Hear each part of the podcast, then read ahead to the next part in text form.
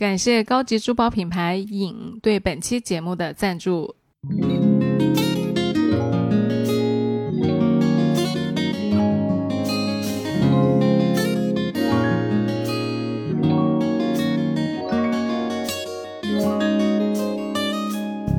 Hello，大家好，欢迎来到来都来了，我是主播丸子。Hello，大家好，我是 Nicole。哎，我从云南回来了，你这个哎有点熟悉啊。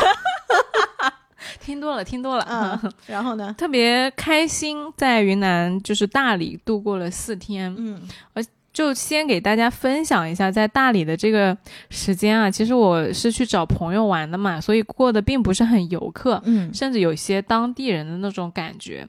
每天就是起来就晒太阳，晒太阳是一天当中最重要的事情。你怎么跟海豹似的？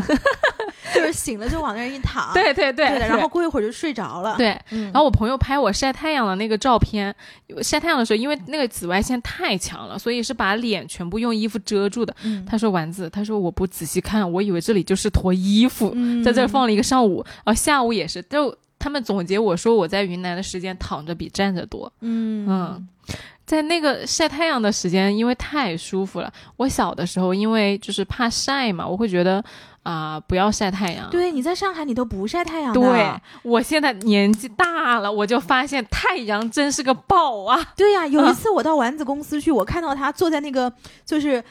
窗旁边，写字楼里面啊，他嗯戴个太阳帽，然后我说你干嘛？我说你冷啊？他说不是啊，外面好晒。对，脸是不能晒到的，但是身体是可以晒。嗯，然后云南那个太阳热烈到你穿牛仔裤和那个袜子之后呢，它能透过你两层的那个衣物去晒到你的膝盖，让你觉得微痛，嗯，因为太晒了。对，因为它嗯海拔高嘛。对嗯，我那几天每天就保持静止，感觉自己就是一块已经没有电了的电池，嗯，然后放在那个太阳底下就一直晒，一直晒。你是太阳能的吧？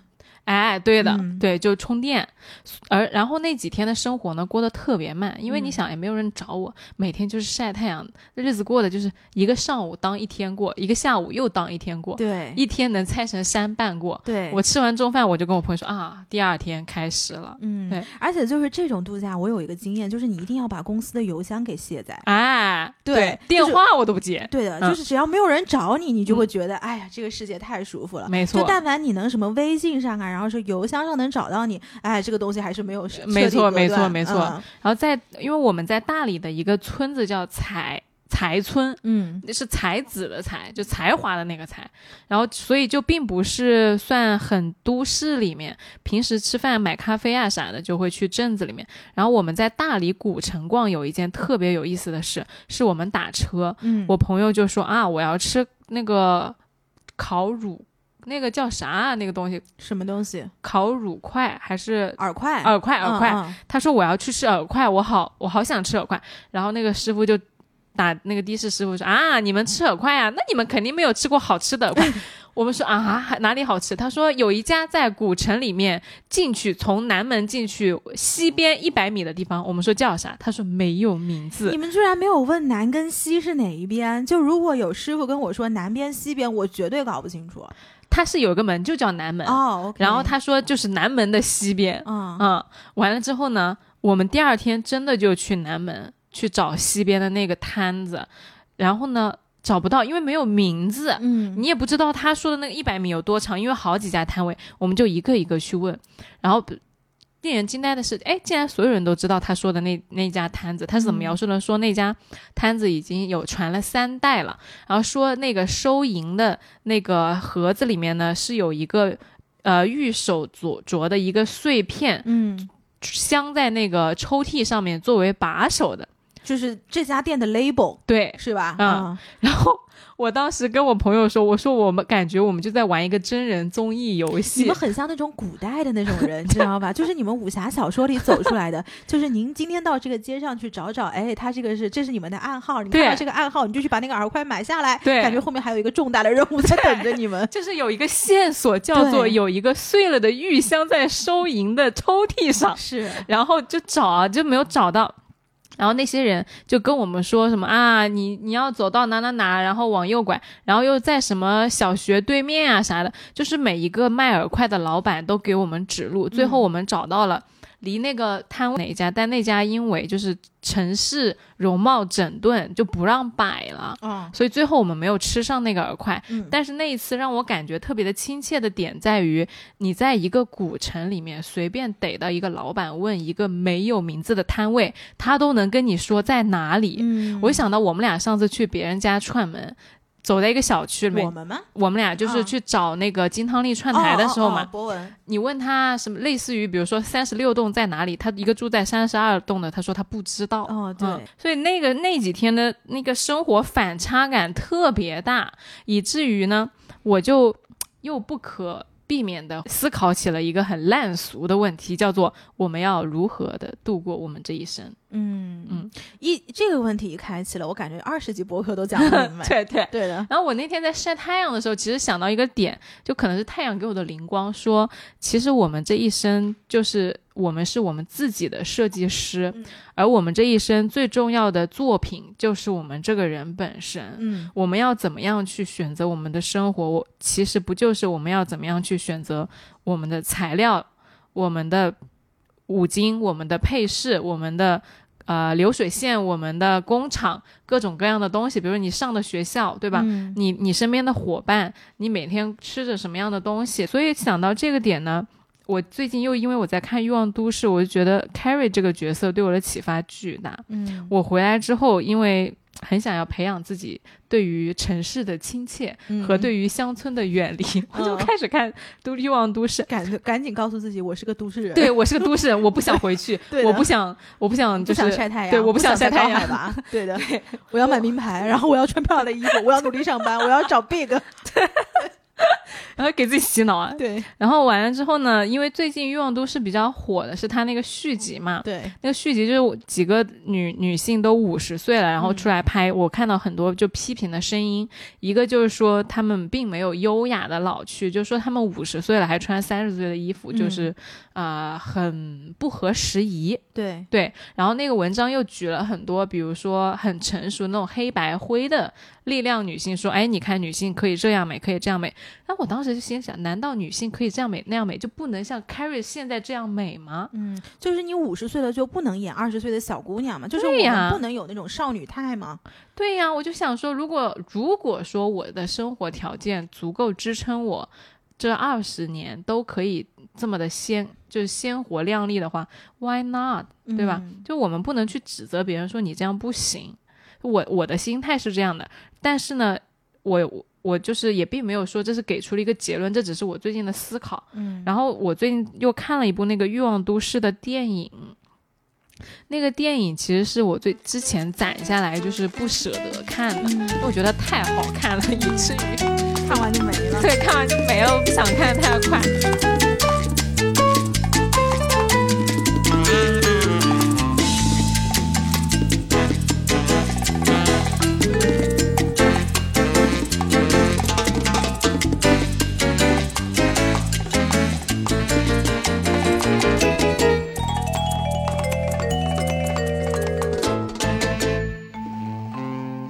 Big 跟他求婚的那一步，对，因为我就记得我在上一就上一期《欲望都市》系列里面，就你就跟我说嘛，你说哎呀，其实你印象特别深刻，说 Big 拿的那个他很喜欢的鞋子跟他对跟他求婚，然后给大家介绍一下他这一集讲的是什么，就是六季了之后，其实这几位女性都已经四十了，四十了之后呢，都经历了人生特别大的变化。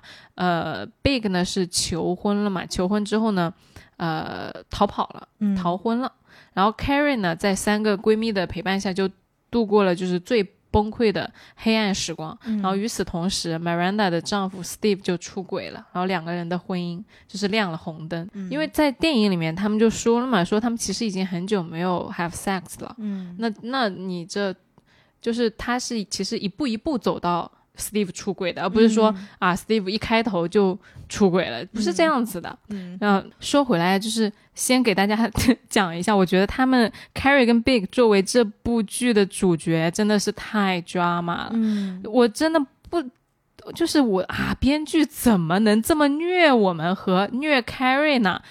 做得出来，真的是。嗯那个时候在剧的开头呢是呃 Carrie 先提出来的。嗯 Carrie 说说那个我们俩虽然要一起生活在一起了，但是呢我们俩也没有结婚，我法律上也没有保障。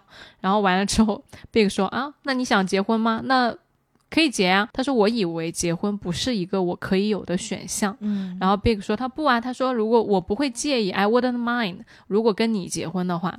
然后 Big 就一边切那个菜一边在那挑眉说哦，他说 Would you mind？就如果你要跟我结婚的话，你介意吗他？开心死了。对呀、然后 Carrie 肯定就很开心，但是他并没有真的在那个剧里面表现得很开心，因为我觉得很害怕。嗯从一开头，他对于 Big 这个人，他就是很害怕。然后他就说：“哦，那我也不介意啊，那要不我们结婚吧？”然后完了之后呢，这两个人就开始啊、准备这个婚礼的，比如婚纱呀，然后宾客呀什么的。但是因为 Carrie 她第一次结婚嘛，然后又等了十年，所以他把那个婚礼搞得巨大，嗯，到最后有两百个人来参加他的婚礼。非常像他会干的事儿。对，嗯 Big 都崩溃了。Big 说我已经结了两次婚，这是第三次。然后，但是 Carrie 就是这边就是他对于那个婚礼的向往，比如说他当时穿了那个 Very One 的那个婚纱，然后有 Vogue 给他拍了啊、呃很漂亮的婚纱照啊啥的，就他整个那个饰造的特别的隆重，嗯以至于他可能更在乎这场婚礼，而不是就是在这个过程中忽略到了忽略掉了 Big 这个人。嗯当然了，这个也是导致他们后来就是在结婚的那一天，结婚那前一天就发生特别戏剧性的一幕，就是呃，当时 Steve 不是出轨了吗？出轨了，Miranda 就跟他吵架，就特别心碎。他正好碰到了 Big，Big 就问他，哎，他说你还好吗？然后 Miranda 就特别生气，特别上头说，我一点都不好。嗯他我也觉得你们两个人结婚就是脑子有毛病、啊，就你们就疯掉了。对，说就结婚姻就是会毁掉所有的因为他本来就说我其实挺爱 Carrie 的，我也愿意跟他结婚，但是确实他自己经历过两场很失败的婚姻，然后加上 Miranda 又跟他临门来了这么一脚，就很唤起他身心里的那个恐惧，嗯，就马上从一个准新郎变成了一个想要逃婚的人，对坐在那个酒廊里阿，西吧，我到底要不要结婚？我明天就要结婚了。嗯真的要结吗？就这种感觉。然后结果到了第二天呢，那个 Carrie 穿着特别漂亮的婚纱，到了一个特别美的教堂，发就只发现 Big 迟到了，嗯，没有来。哦，没有来的时候呢，他当时其实就有点绷不住了，因为他知道的，他知道就是 Big 不来是有可能的。就是他心底其实有一个声音的，对的在最后那个瞬间，Big 求证了这个声音，对他整个人就崩溃了。他其实心里里就一直有那个害怕，就是我可能结不了这个婚，我可能就是他不会跟我真的在一起的。我那这个来的太美好了，以至于他跟一场梦一样。结果你就真的担心的事情就发生了，所以他那个情绪一下子从拉满，就是从特别期待到特别崩溃。嗯，打电话给 Big Big 说，我走了，我没有下那个车，我就开走了。那个手机，那个 Carrie 的手机一下子就掉到了地上，整个人就呆住了。嗯呆住了，这边他就崩溃了嘛，就塌了。他说啊，把我带走，然后其他三个女孩子就把他带走。这个时候他的车就从那个马路上开过来，但是与此同时，Big 这个神经病就突然醒了，他在那个车上就说啊，我在做什么？我要回去跟他结婚。嗯，我 so drama，就为什么会有这种剧情这个中？年老男人又是老钱，又见过这么多世面，结果最后来这种 drama 对，我就觉得嗯啊，就是受不了。但是因为他太迷人了，对的，而且他是真的深情和在乎，嗯所以你并不会就是真的觉得这个人就是很垃圾或者是很过分啊怎么样？就是你又很恨，但是你又怪不了他。对对，然后他这个时候叫司机赶紧给我掉头，这两辆车 Carrie 和 Big 车就是相迎面驶来。嗯，然后 Big 就看到了 Carrie 的车，他就叫 Carrie，他 Carrie 你停下来，然后他自己的车停下来，两边的车都停下来。停下来之后，他马上就冲 Carrie 就喊，他说：“对不起，我刚刚没有准备好，但是我现在很想跟你结婚，我们现在就走。但是 Carrie 已经被伤到了，对，因为他那个期待值拉满之后，他已经崩溃了，他手上那个捧花就甩到 Carrie 的 Big 的头上，那个花瓣一下子全部就落下来，他就朝 Big 怒吼，就说：“我就知道你不会来，我就知道你会对我做这些事情。嗯然后就骂人，骂完了之后，整个人就是像抽干了一样就躺瘫了，因为他身体很窄又很小，整个个子 Carrie 不是特别小嘛，嗯然后瘫了之后，Charlotte 就一把抱住他，然后他那个镜头就拍到他的背很薄很薄一片，然后 Charlotte 就瞪着他那个大眼睛指着 Big 说 No No，就你不要过来。嗯，然后 Big 就停住了脚步，因为他特别想走近，跟 Carrie 说：“我们现在就去教堂，我们就我犯了错，我搞砸了这一切，但是我很想挽回。”但这个时候已经晚了、嗯 c a r r i e 就被 Charlotte 就抱走，他们那辆车的人就走了。嗯嗯，哦，好难过啊，这个听着，太崩溃了，好吗？就你本来是一个特别公主的梦幻的事情，然后那个蜜月，后来他们定的那个旅行也特别的美，嗯。但就因为 Big 这一下，你竟然在临了临了了跟我说你做不到，你害嗯怕，对，我这十年是为了狗吗？对的，而且就嗯。是他哪怕后面还想要延续这种甜蜜，没法演了。嗯，对的，就真的是，我觉得成年人就是有这么多的创伤和不堪，嗯你的伤口愈合了，那个疤还是在那儿的啊。嗯有些事情我真的，我到现在我都理解不了 Big 他做的那个，哎呀，真的是太难受了。不过剧剧情呢，就接着往前推，就讲到我觉得最动人的一幕是什么呢？就是、嗯呃，Carrie 他受了这么重的情伤，到了圣诞节，Carrie 他就不想过那个节，他 Carrie 决定说我要睡觉，嗯，然后 Miranda 呢点了中国菜，嗯，他把那个小孩就是被 Steve 带走的时候，Steve 其实还就去挽留他对，嗯。说你要不要一起来跟我们过圣诞？因为圣诞不就像中国人的春节嘛，就你一个人过就显得非常的凄凉。哦，对，但是 Miranda 就很倔，就梗着他的脖子说：“我不要。”结果 Steve 一走，整个人就很崩溃，然后点了外就是中国餐的外卖，然后就很想哭，然后给那个 Carrie 打电话，Carrie 在那头都睡着了。他说：“你在干嘛？”然后 Carrie 说：“我在睡觉啊。”他说：“我睡着了。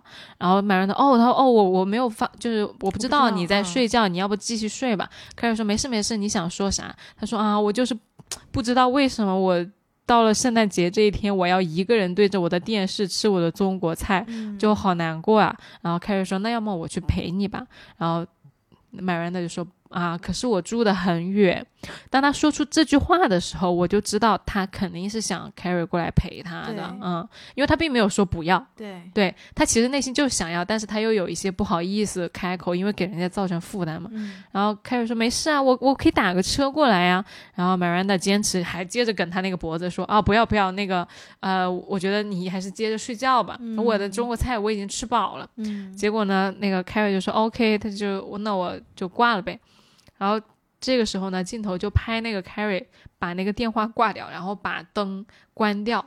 我就是你会觉得说他肯定，我我其实，在看的时候，我觉得，哎，他应该要起身了，他为什么挂了电话，然后把灯关掉了？结果关完灯的第二个镜头，他马上一翻身，他就起来了，然后镜头拍了，他就穿好了衣服，就推门出去，就在那个大雪的场景里面去打车去找。然后这个时候背景音乐就是《友情友情地久天长》那首歌，温馨的气氛就照着那个画面一个一个的镜头挪过去。啊、有他们的那个 gay 朋友呀，然后有 Charlotte，然后有 Samantha 这几个人。的那个家庭的幸福幸福生活呀，然后在照的 Carrie 就已经下了的士，然后就一路狂踩着他那个高跟鞋就在那狂奔，然后跑一路跑到了 Miranda 家，然后 Mir- Miranda 把那个门一打开，然后他们两个人抱在了一起。生活里有这么多不可避免和不可控制的困难，那么请给我一个好的朋友，嗯和我一起走过这一切。嗯嗯就是你说到这个，其实你让我想起前段时间发生在我身上的一件事情。嗯，我不知道大家可能每个人在人生阶段都会做一些你自己认为很不堪，或者是你很难去跟身边的朋友讲清楚，或者是你甚至都不想去讲这个事情。嗯，你只是想让大家知道说这个事情发生了，就是现在这个结论是这样的。别来跟我讨论，我需要你们知道，但是我不希望你们会问太多。也不想让你们指指点点。对的，对的。所以其实前段时间就是我自己也发生了一件这样的事情嘛。然后当时我其实会觉得我有这个义务吧，就是把这个事情来跟我的一些很亲近的朋友讲。然后你会会看到每个人的反应其实是非常不一样的。嗯哼，然后大家都是呃非常，比如说为我好啊，或者都是就是比较善良的那种。然后有一些人他可能会盯着你一直问这个中间很多很多的过程。但是我就有几个朋友是，我觉得他们是非常非常智慧的。嗯就当我把这个结论告诉他的时候，我是这么说的：我说这个事情啊，他就是这样了。然后结果我有几个非常非常好的朋友，然后他们就说：“他说，哦，好的，不要有压力，我知道了。”他说：“我们都在这儿，嗯都支持你。”他们没有问中间任何我欲言又止以及我不想开口的地方，所以我觉得当 Carrie 推开门去抱住 Miranda 的时候，他其实是非常非常智慧的。就是在这个时候，没有人想要知道你所有的 thinking process，你这个事情是怎么走的，就是你不要来给我讲道理，这个时候你在那儿就可以了。just be there。嗯嗯，这个点其实特别感动，嗯因为其实在这部电影里面，每一个人都有一些很好的配置，比如说 Miranda，她是哈佛毕业的律师，但你就看明。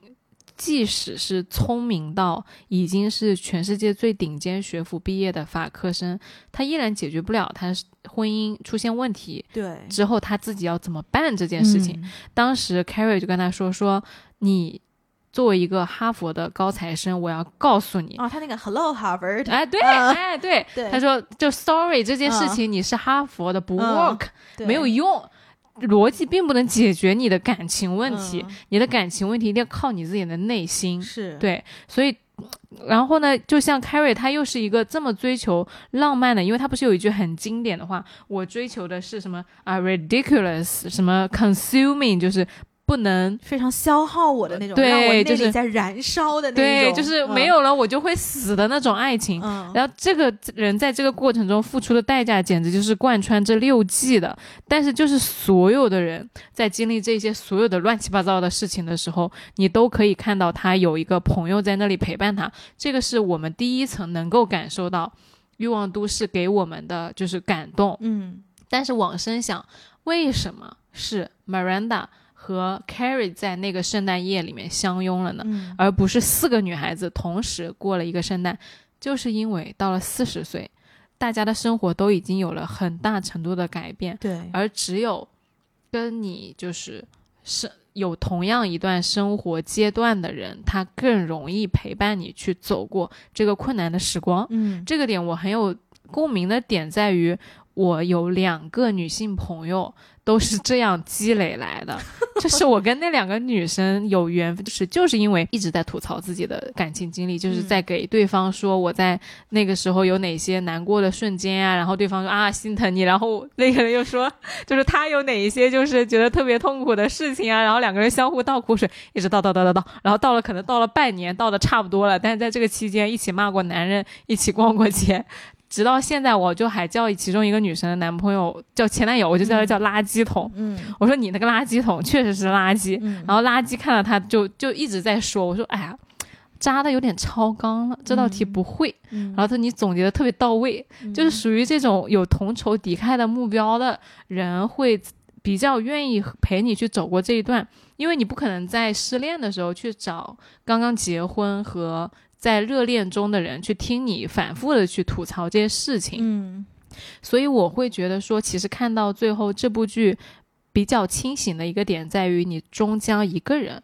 走完你这一辈子，就像 S 在里面说的：“我爱你，但是我更爱我自己。嗯，为什么呢？因为我是我自己这一生最终的负责人和设计师。嗯，哎，但我反而有一个观察，就是你刚刚讲到的那个，如果在我遇到感情的事情，呃，就是感情受到创伤的时候，我一般会去找那个非常幸福的人、去哦跟他聊。是吗？是因为什么呢？就是我发现，比如说我感情也有问题，你有感情也有问题，然后我俩一起聊，会各聊各的。哦就是我并不是真的要听你有什么问题，我只是要听，就是我我需要你听我的，就是你给我的反馈，我其实根本就没听过去。哦就其实，在很多时候，大家只是在抒发一个情绪。嗯至于你给我的什么方案，你骂不骂我前男友是垃圾桶，我一点都不在乎。哦我只要把我的说完就行了。但是对于我这种就是一般是在寻找解决方案的人来说，哦我需要一个很理智，或者是他是一个很稳定状态的人，我会把我所有的感情经历来跟他讲，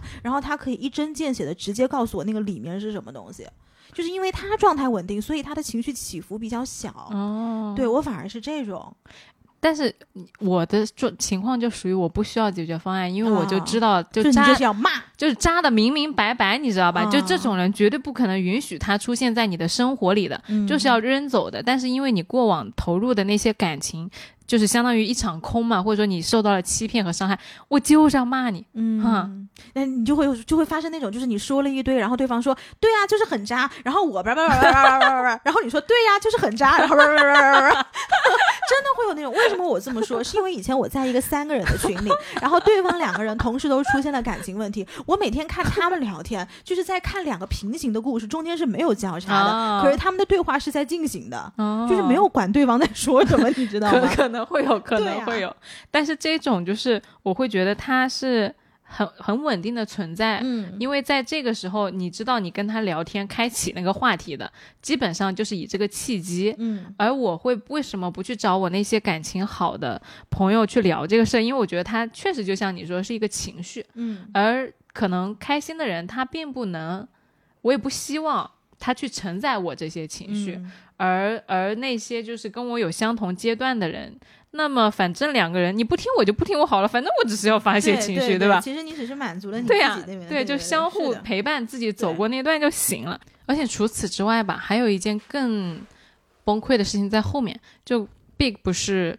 呃逃婚了嘛，嗯然后 Carrie 当时就哎和 Miranda 很温馨的拥抱在了圣诞夜，嗯，但是在情人节，也就是十二月之后的二月，对，他们俩又再度合体说我们去啊、一起过圣诞节，因为我们俩就都没有 date 嘛。嗯。然后呢，在那个情人节的晚餐，Miranda 跟 Carrie 说，他说我有一句话要跟你说，嗯。然后 Carrie 说你说啊啥嗯？Miranda 说你 Big 之所以没有下车，就是因为我前一天晚上跟他说了，你们俩在一起就是脑子坏掉了嗯啊，我就我跟他说了这句话，他才没有下车的。然后 Carrie 整个人跟疯了一样，他说：“你怎么你怎么能对我做这种事？嗯为什么你没有告诉我？”然后 Miranda 说：“啊，我就是可能想告诉过你一次，但没有等到好的时机。然后 Carrie 火就才一次吗？对，就火就更大了。他说：“你应该每一天都想告诉我。”他说：“在这过去的五个月里面，我每天都不停的、不停的脑子里在转，为什么 Big 当时没有下车这件事情。然后你在五个月之后才告诉我，是因为你在昨天前一天晚上跟 Big 说了这句话。他说这个，呃这个 part 最重要的点在于你一直在欺骗我。嗯然后他，我从来没有对你做过这件事情，从来没有。嗯然后他拿那个衣服他就要走，然后走之前他又回过来说：“我告诉你，我我确实是有在这五个月里面对你做欺骗你的事情，是什么呢？就是我一直觉得你跟 Steve 没有好好的在一起，你抛弃了 Steve 这件事情是非常愚蠢的。然后他就走了。嗯，也挺帅的啊。对，他说嗯怎么样？这个感觉怎么样？How does that feel？彼此伤害的感觉好吗？对，对，就是你就看到恋人会离开的，好朋友会吵架的，就虽然大他们是会和好的，而在这，我觉得所有的一切生活给到我们一些恩赐的同时，就是会给你一些挑战的，而我们要怎么样去度过我们这一生，就是一个人他自己独自要完成的课题。嗯，你有好朋友好到像欲望都市那么好了都不行，对，就还是有一些时刻得自己一个人撑过去。嗯所以就又回到了我到那个我前几天在云南想的那个问题，就是作为我们自己人这一生的设计师，我们要怎么样的生活？嗯而我觉得 Carrie 是我最近很共情的一个呃角色。因为我之前在录上一期讲到《欲望都市》那期的时候，其实我还停留在一个我不能理解他的程度上。对，我会觉得说 Carrie 和就甚至没有走人的，嗯，我可能就不行。那我觉得俄国个俄国艺术家哎也很对呀我觉得那个。艺术家也很好。其实所她所有的男朋友里面，我最喜欢这个俄国艺术家，就属于那种人狠话不多，嗯但是又非常有艺术气质。我觉得这种男人就是太性感了。就如 就我为什么在这里白日做梦？就我觉得 Big 和那俄国艺术家有的选的话，嗯我选俄国艺术家。对呀、嗯，白日做梦，我俩越录越开心，然后回头丸子说是白日做梦。对就做这梦做的，嗯看这种东西，偶像偶像剧的爽点不就在这嘛？对，我想先问你一个问题：如果你是 Miranda，、你在那个晚上你知道 Big 有这样的反应，如果你在当时，你会跟 Carrie 说吗？我觉得如果是我，我不会跟 Big 说那句话。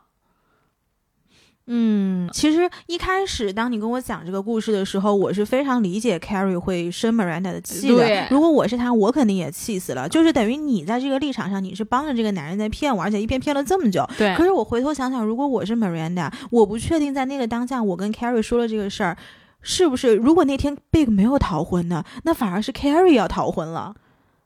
对不对？就是你不确定说这一句话告诉给 Carrie，你会在他心中种下一个什么样的种子对他们以后的婚姻会有什么问题？是的，如果人家本来是可以 happily ever after 的，结果你在他心中说，哦，Big 其实跟你在头一天结婚的时候迟疑了。但其实就是他把这个事情跟 Charlotte 讲了，嗯就第二天就讲了。然后他说：“你觉得我这件事情应该该 Carrie 说吗？”然后 Charlotte 当时就说：“不要说，说他，你择机再说。说而且其实 Big 有这个 marriage issue 已经很久了，嗯不是你一句话的事儿。嗯这个确实是有这个原因，但是我们只能说有一个导火索嘛。是但是对于 Miranda 来说，我觉得人吧都是有一个逃避的本性的。嗯，就你明知道那里有一个炸药包，你会去点那个火吗？不会的，啊，这个其实就有点像什么，就是如果你发现你闺蜜的男朋友在外面有小三，如果正好跟你遇见，你会不会跟你闺蜜说？其实有点像这个问题。我靠，这个问题我从来都没有想过。啊！但是这个问题其实我做过两种，我是实际做过的，就是一说过也有没说过。我这但实际上比较 ugly 的是说了的那个。我嗯我我就一直没有，我回避了这个问题，因为我不知道。嗯，嗯就是我。呃，曾经说过一个，那个是我比较年轻的时候，然后当时我就气不过，我非常替这个闺蜜气不过，然后我就直接就跟她讲了，然后其其实他们是 marriage 是婚姻，啊，后面是离婚了，呃，对的。然后我也遇到过那种就是是男朋友在外面，然后他嗯可能也就是他有一些就是莺莺燕燕，然后我没有讲，然后这个反正后面还挺好的。啊，就是这个也不能代表什么，只是说我个人的一个经验，就是如果下次我碰到这样的问题，我可能不会讲，或者我会跟那个男的讲。我的天，我这回嗯避性人格一下子就出来了。为什么？你是觉得你不会，你都没有想过这个问题？就我我不想要介入别人的感情生活，嗯，因为我觉得那是他们两个人的事情。嗯，我知道了，然后怎么样的？因为我是他的朋友，我就要跟他说吗？我觉得这不是一种，就是很合理的正义感。因为他，我从我的理解是，他帮的这个男的耽误了我的很多精力跟时间。嗯嗯，他是共犯，我是会这样去想这个事情。你觉得 Carrie 如果跟 Big 结婚了，Big 在外面乱搞，他会愿意知道吗？你说 Carrie 嘛？嗯我觉得 Carrie 不会，但是因为他在这段关系里面其实一直是仰仗着 Big 的，对啊，所以你其实并不知道嗯他到底想不想要知道，对。就所以得看朋友这对的，个人。我觉得要看这两个人的关系到底是什么样的。就如果他一直是一种仰仗，就是我离了你活不了了，那我肯定不会说。但如果是相对平等，或者是女生的条件，或者是呃各个方面，她可以有更好的选择的话，我可能会跟这女生讲。就比如说 Steve 出轨了，你就会跟 Miranda 说说，是不是？就我们在想一个道理的时候，当他落到个人的，案子其实的时候，其实我觉得 Miranda 在这段关关系里面是弱势的，因为还是那句话，就是他放弃了所有的东西，全部就是天平的另外一端是爱情，嗯左边所有的东西都不要了。那他最后一个筹码，我不可能把他这个筹码给砸碎的。然后说回来是呃，就会觉得其实这这个 Carrie 这个角色特别的能让我共情，因为本身他是一个能量很高的人嘛，然后造出了这么多事儿出来，你本来。你说可以没有这么多 drama 的，但是因为他是 Carrie 本人，他有这么多 drama，然后到了五十岁有这个续集的时候，这么多人在指责他们说啊，你们没有优雅的老去，你们没有啊、进步，你们没有跟二十年前有不一样，但是我就会觉得说，那这就是 Carrie 啊。虽然说他有很多缺点，她从一开始就不是一个很完美的人。我闺蜜就看这个剧的时候一直在跟我吐槽，就 Carrie 好幼稚啊啥的，然后呃可能还有一些什么虚荣呀，然后不理性呀、不实际啊之类的。但是谁又能否认？他作为一个主角，难道不就是因为集了大家所有缺点的大成嘛？嗯就是我们就是会有那些幻想，就是会有那些对于呃 fancy 东西的向往啊，就是会有上头的时候啊。对我现在有一个想法，就是如果你到了四十岁、五十岁，你还能如此的天真，你能够恋爱脑，你能够如此的幼稚，是一件非常很幸福的事情。很多人就讲说什么恋，就会说恋爱脑这个东西不好，因为它可能会让女生受到伤害嘛。但是说实话，你如果不恋爱脑，你就不受到伤害嘛，你一定会在其他方面同样受到伤害。那如果是都受到伤害，你为什么不先幸福了再受到伤害呢？我我真的是觉得，如果你到了，你如果现在让我有一个，比如说恋爱脑的一年或者恋爱脑的半年，我可太开心了。主要是我觉得那些高级就活出高级感和活出力量感的人，他肯定是在之前经历了很多锤炼和磨难的。就你之所以有那颗珍珠，是因为你之前有很多沙石呀，嗯，才把它炼出来的嘛。而 Carrie，我觉得他最重要的一点就是他从来没有。按照我们观众任何一个人的期待和标准去生活，是。你跟他说不能这样，他跟你说我就要这样，嗯，从来没有 care 过观众的眼光。就我们年轻的时候，总是会去追逐一些。别人觉得很好的东西，但我们想活成欲望都市里的样子。但是长大之后，你就会发现生活不是偶像剧，就没有人在追着，没有那个追着你的灯光，也没有在给你的生活去打分的观众。而我们要取悦的只有我们自己。就像 Carrie 一样，如果说我今天说我想活成他那样，并不是因为他的穿衣风格，嗯，也不是因为他有很多的鞋子，也不是因为他有很多的 party，而是因为他活成了一个百折不挠。不挠的人，而是他活成了一个他只会为他自己这个作品去负责的人。嗯，他可以说哦，我要 big，那我为此负责，我要十年。但是他不会为观众的期待买单。对他不会说因啊，我割了 Aden，我是不是不好呀？那我还是跟 Aden 履约吧。不会，对我我就因为我想割他，所以我要割他。对我觉得这个点是我会在。今天去觉得很佩服、很欣赏的一个点，然后我又想到了一个很小的点，就是在第六季的时候，因为众所周知，Carrie 是一个很喜欢名牌的人，对，就他那些鞋子一。每一双都巨贵，然后那些就是服装啊什么的都是特别光鲜亮丽的。但是只有在第六季的时候，我看到了他特别珍视了一条没有牌子的那个在市集上买的项链。嗯，就他当时不是跟那个俄国的设计艺术家一起搬到了巴黎嘛？嗯，在搬之前他其实特别犹豫，因为纽约就有他过去的几十年的。朋友呀，机电呀什么的，那你一个人只身前往巴黎，又不会法语，肯定很害怕嘛。嗯，但是他那个时候就决定说，我要和过去的自己说再见，甚至是我要和 Big，我跟他纠缠了这么久的那个过往说再见。我终于可以扬眉吐气的跟你说，你这个男的不要我，我也不要你，我可以活得很好，我有新生活了。嗯，那重新去开展这段新生活的时候。他没有戴过往的那些名牌的项链，他戴了一条写着 “Carry” 这个字样的那个字母的项链。对，而那条字母的项链就是他和这其他三个女孩在逛街的时候买回来的。他把那条项链带到巴黎去之后，就特别的珍贵。有一天，他去逛那个迪奥还是哪个奢侈品店，摔了一跤，那个包里的东西就散出来了，那条项链就找不到了。他回去跟那个艺术家说之后呢，艺术家给了他一条非常漂亮、非常华贵的项链。但虽然他收到那个项链很开心，之后呢，没多久他就跟艺术家分手了。嗯，因为他知道那又不是他追求的爱情了。艺术家对他很冷淡，忙起工作来就是。没有不管他，哎，没有 carry 这个人，所以他才有了他那句很经典的就是我在追求的是一个 consuming 的 love，是一个不理智的 love。这这个状态是他坚持到贯穿了六季，不管换身边换成什么样的男人，他都要追求的。而这个也是他在。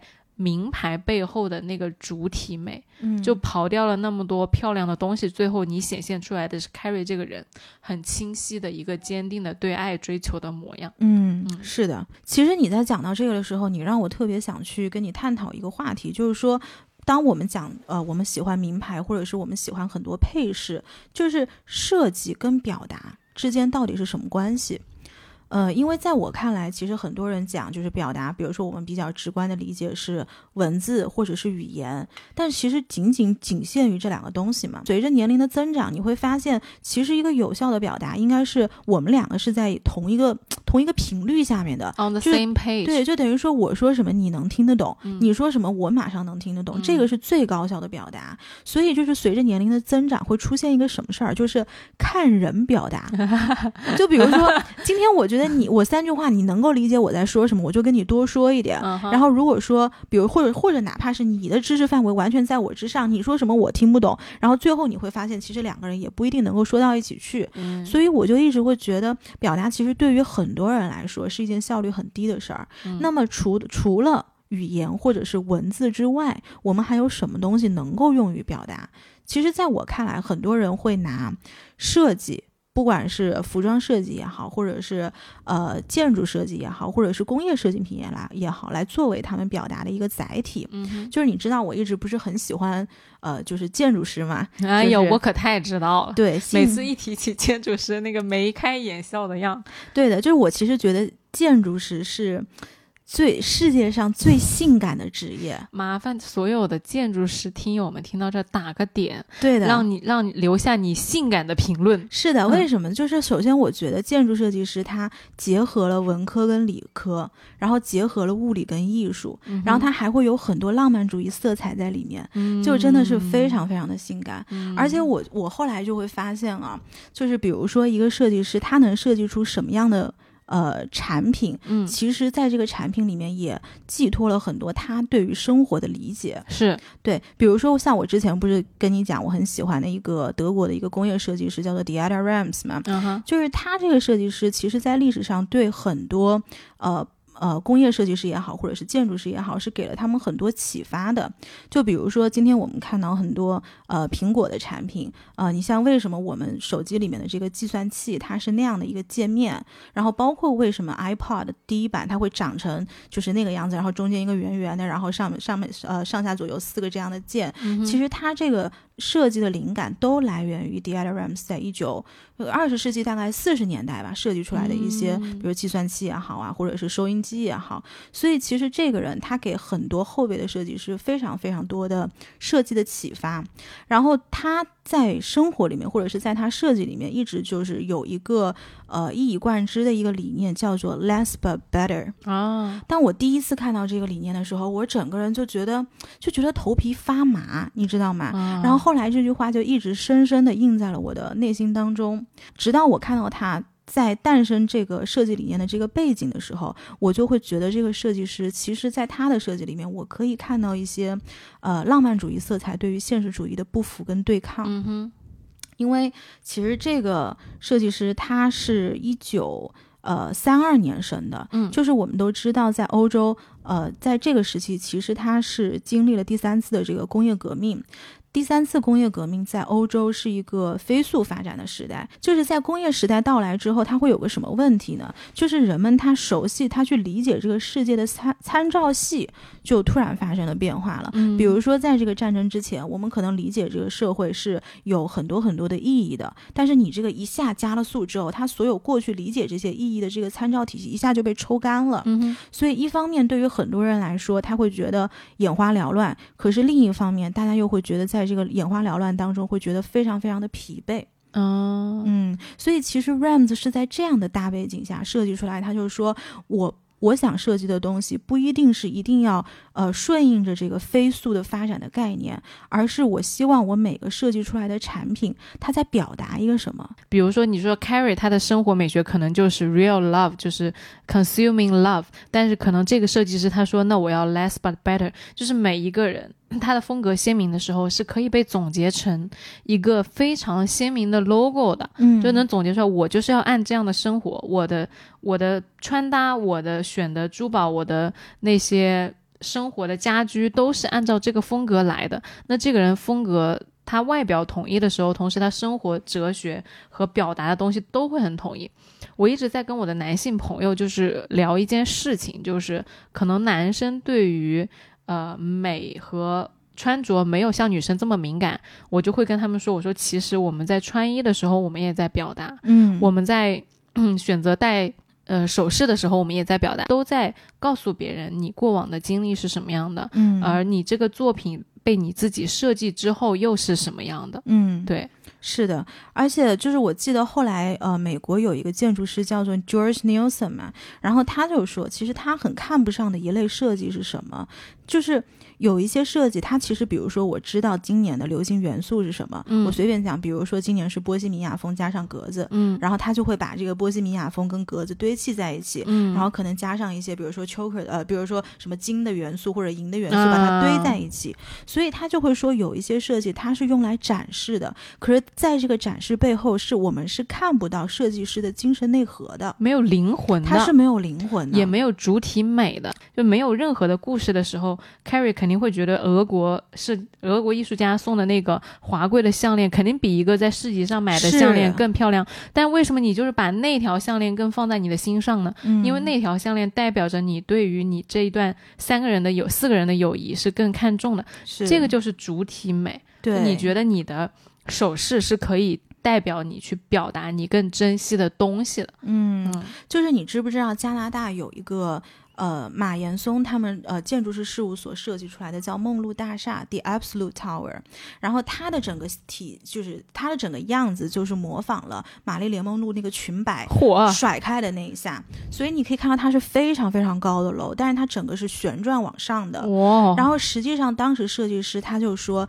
这个东西它是能够让人感受到风跟阳光，嗯，对人们生活的影响。他想通过这个建筑表达的是，希望人们能够唤起人们对自然的一个憧憬。哦，所以后来这个 Absolute Tower 得了很多很多很多的奖，本身它也非常的漂亮。美丽。嗯。其实 Rams 这个 less but better 的这个理念，我觉得后面也影响了我在做很多的人生的选择上。嗯就像我一直跟，包括跟你说，或者是在节目里面也讲到，包括我去呃挑选朋友啊，或者是挑选物件，哦就是我从来没有说去追求一个量，而是说我觉得每一个人他的这个质，他跟我是不是契合，我们是不是有足够的呃可以相互去扶持的这个这个内核，是我特别特别看重的。对，对，然后呢，所以就是回到设计，我会觉得一个好的设计师，他是嗯，内敛的，但是很深刻的。哦这个是我特别特别欣赏的那一类的设计。我懂的。尼寇很强调几个点，真的一个就是内敛，嗯，一个就是深刻。对的，但凡是触触及到了这两个主题的，尼寇一定就爱上。是的，嗯人也是的，对，所以再加上设计师，哎，设计建筑师，建筑师也是的，嗯对，所以就是 Rams 后面他还有提出一个设计的十大原则嘛，嗯，就比如说他说设计应该是创新的，应该是实用的、美观的、安静的、诚实的，就是这十个我就不一一去念了，但是但是我可以贴在 show notes 里面。嗯然后直到这一次呢，其实呃，我们本期的赞助是影嘛，它嗯是一个、呃高端的珠宝品牌。嗯，当他们第一次跟我接触的时候，其实说白了，一开始我不是特别了解这个品牌。影的各种各样的设计背后的故事的时候，他就突然跟我说：“他说，哎呀，他说我真的是就想起了这个设计师和他们这个品牌，其实有很多非常契合的点。对，而我接触这个品牌比较早，是因为他们的啊创始人阿优之前在大概在半年前跟我面基，然后聊过天。我当时就很喜欢这个设计师，这个创始人的原因是，我觉得他是一个很勇敢和很开阔的嗯。女性，而她给我介绍了他们他们影的品牌的很多设计理念是包括了宇宙星辰的，他们是有这样的系列，然后创始人是想通过这些事情来告诉广大想去挑选他们呃珠宝的这些。呃，客人就是在你的生活里面，其实不只有情和爱，你还有宇宙星辰，还有自然，还有就像你说的，呃，那些设计背后的故事，嗯，而这些东西都是我们生活里面的很美好的东西，是不局限于我们刚刚讲到的情爱的。嗯，这个品牌的 slogan 叫做“是金是隐”，隐就是大隐隐于市的那个隐。就当我理解这个品牌，我会觉得他想要表达的所有的东西是在他的用户背后的。嗯，它不是像很多那种很张扬或者是很喧嚣的品牌，它戴在手上，其实它是站在客户之前的。它就是说那种 demonstrated，就是 George Nielsen 说的，它是一个展示品，嗯但是它不一定有自我表达的功效。嗯但是对于影的很多品牌，比如说他们这次主打的这个莫比乌斯环，就是它这个莫比乌斯环其实是一个理科生的浪漫，我觉得，嗯因为对于大学读了法律，我是接触不到这个概念的。但是我知道有很多我的理科生朋友就会跟我在这个莫比乌斯环这个无限背后是有很多对于啊、未来的浪漫的探索的，也是对于就是我们现在消费主义的一些就是。跳出这个框架的一些浪漫，我会觉得对，它应该是这个概念在珠宝金饰上的首次应用。没错，嗯这个品牌所有的设计都是以金展开的，就可能在我年轻的时候，我会不大喜欢选择金嗯，这个材质的首饰和珠宝，我会觉得它有一点老气，嗯像妈妈戴的东西。嗯，但后来我才知道，就是稍稍微成熟一点的女，生。就是我其实就很喜欢金的就很喜欢金，而且你一旦到了那个年纪，你就会开始喜欢。是为什么我印象这么深？是因为我记得当时我们有一帮朋友，其中有一个就是一直都引领我们这个朋友圈风尚的女生，嗯她就站出来说，我就很喜欢金子，我就跟我男朋友说了，以后买东西其他什么呃。白金也不要给我买了，银也不要给我买，就给我买金子。你要是能送我金块，我最开心。送我一个大金条，嗯对，他就就是很直白的表达了他对金的喜爱。嗯然后我到那个时候，我才会出来反观说，诶，金它作为一个首饰和一个珠宝来说，是不是一个呃我们会喜欢的东西？我才发现，其实金它这个本身是有很多，比如说坚定啊，比如说就是。爱可以象征着爱与忠诚啊，很多愿景和期待啊，这种另外一个方面的赋予的情感的，而并非是我们年少的时候觉得的那一种啊、所谓老气，因为金它可以代表着说亘古不变嘛。对，是的，而且就是现在市面上的珠宝，就是金类的珠宝，其实分两种，一个叫做镀十八 K 金，还有一个叫做十八 K 金嘛。嗯就是我们不是经常看到什么镀多少多少金，其实它那个意思就是说表面是金。啊，十八 K 金是什么呢？就是说它从里到外至少有百分之七十五以上是纯金的材质。哦，哎，然后尹他们用的就是这个十八 K 金，就翻译一下，哎，就是都是金，花的都值。对，啊就是这个意思。然后他们的这个金呢，其实我觉得还有一个就是设计的非常的鲜活。是，就你刚刚不是说金的设计有的时候会略显老气嘛？是的，但是影在他们品牌里面有一个理念，叫做他们希望。帮佩戴者表达出来的一个是志趣而自在的人生体验，嗯所以当我们去看到它这个很多的设计，包括莫比乌斯环，这次我们主推的那个项链，其实你戴在身上，你就会觉得你是一个非常有灵气的姑娘。是嗯，然后他们这个金其实还有一个很好的点，就是你可以佩戴二十四小时亲肤的，包括运动啊、洗澡啊、睡觉啊不摘掉，其实都是可以的。而而且其实到了二十五岁之后，呃，我就会很想要有一个。就是能够长期佩戴和嗯表达我自己就不摘下来的一个配饰。可能以前会觉得说，那我就是要换着花样来，我每天要带不一样的东西。但是其实到现在，我会觉得有一个能别人看到了就会知道，哦，这是丸子的东西的这个东西存在。嗯帮你表达了你的星辰大海跟浪漫宇宙的东西。没错，嗯嗯，甚至就是我有时候内心会有一个非常 drama 的点，在于可能以前就是电视剧看多了，他们不是经常。呃，一个人被抓走了，然后就掉了一个随随身物品下来嘛。嗯然后后来的人就捡到地上的耳环，说呀，这是谁谁谁的耳环。我就会觉得说，如果我以后 被谁抓走了，遭遇不测，我就把我身上那个玉佩甩下来，跟你们说，哦、这是我的东西。是的。结果如果你买了一个很大众的，一看，我靠，这个失踪的是谁呀？对，是不是？就是这个意思。对的，而且就是现在其实也到年底了嘛，就说起来也是呃很多节日的季节。嗯那像我这种就是射手座的朋友特别多的，三天两头有人在过生日的人，批发一批，对的。所以就是如果你们在年底，比如说像圣诞节也好，或者是过年也好，或者是后面的这个情人节也好，有需要送礼的场景，那我觉得这是一个非常值得拿出来，呃，也很有展示功效的一个呃送礼的礼品，因为它整个设计都是它的那个银买过来的时候，它会放在一个玻璃金字塔的珠宝盒设计里面。在很长久的一段日子里面，你都会知道这送你这个东西的人，他是对你包含着很多，他动了脑筋，哎，对吧？对，你就想嘛，有很多如果你哎美好的祝愿的，是、嗯因为我在想，如果别人送我一个，一看就是就是每个人都有的东西，说哦，OK，可能送了第十个吧，第十五个吧，我跟你说，最不喜欢别人送的就是香水、口红。对对，对这真是批发，是的而且是那种机场里面随手买的。对，我以前女朋友就说，她男朋友要是给她送香水，她火都要起来了，嗯，因为她就知道。肯定就是临了临了了，去免税店买的。是的，是的，嗯所以我觉得这个东西，当他送人的时候，也是非常有诚意的一个呃礼品。那么就给大家说一下这个东西现在要怎么买。现在我们的这个购买方式一共是有两种，一个是我们可以打开这个天猫的旗舰店，搜索“影 Y I N”，然后“影”是大隐隐于市的“影”。跟客服报暗号“来都来了”，可以收取这个“来都来了”专属的优惠券，或者还有一种方式，就是我们打开节目下面这个 show notes，在 show notes 里面呢，我们会放一个淘口令优惠码，然后大家把这个淘口令优惠码复制到淘宝 APP 里面，它就直接能够跳转到这个购买的页面。这次我们主推的产品是莫比乌斯环的这个项链，它原价是三千八百六十，通过我们来都来了这个优惠券可以领取五十元的优优惠券。但是呢，这一次实际上淘宝它在二十一号到二十五号之间有天猫的这个双旦礼遇季的活动。那我们的这个优惠券跟这个双旦礼遇季的活动的优惠是可以叠加使用的，所以如果是叠加使用呃双旦礼遇季的优惠的话，到手价应该是三千一百三十。所以呢，会鼓励大家在二十一号到二十五号中间去呃购买这个莫比乌斯环的项链，它这个优惠力度应该是最大的，就原价三千八百六十，到手价应该是三千一百三十。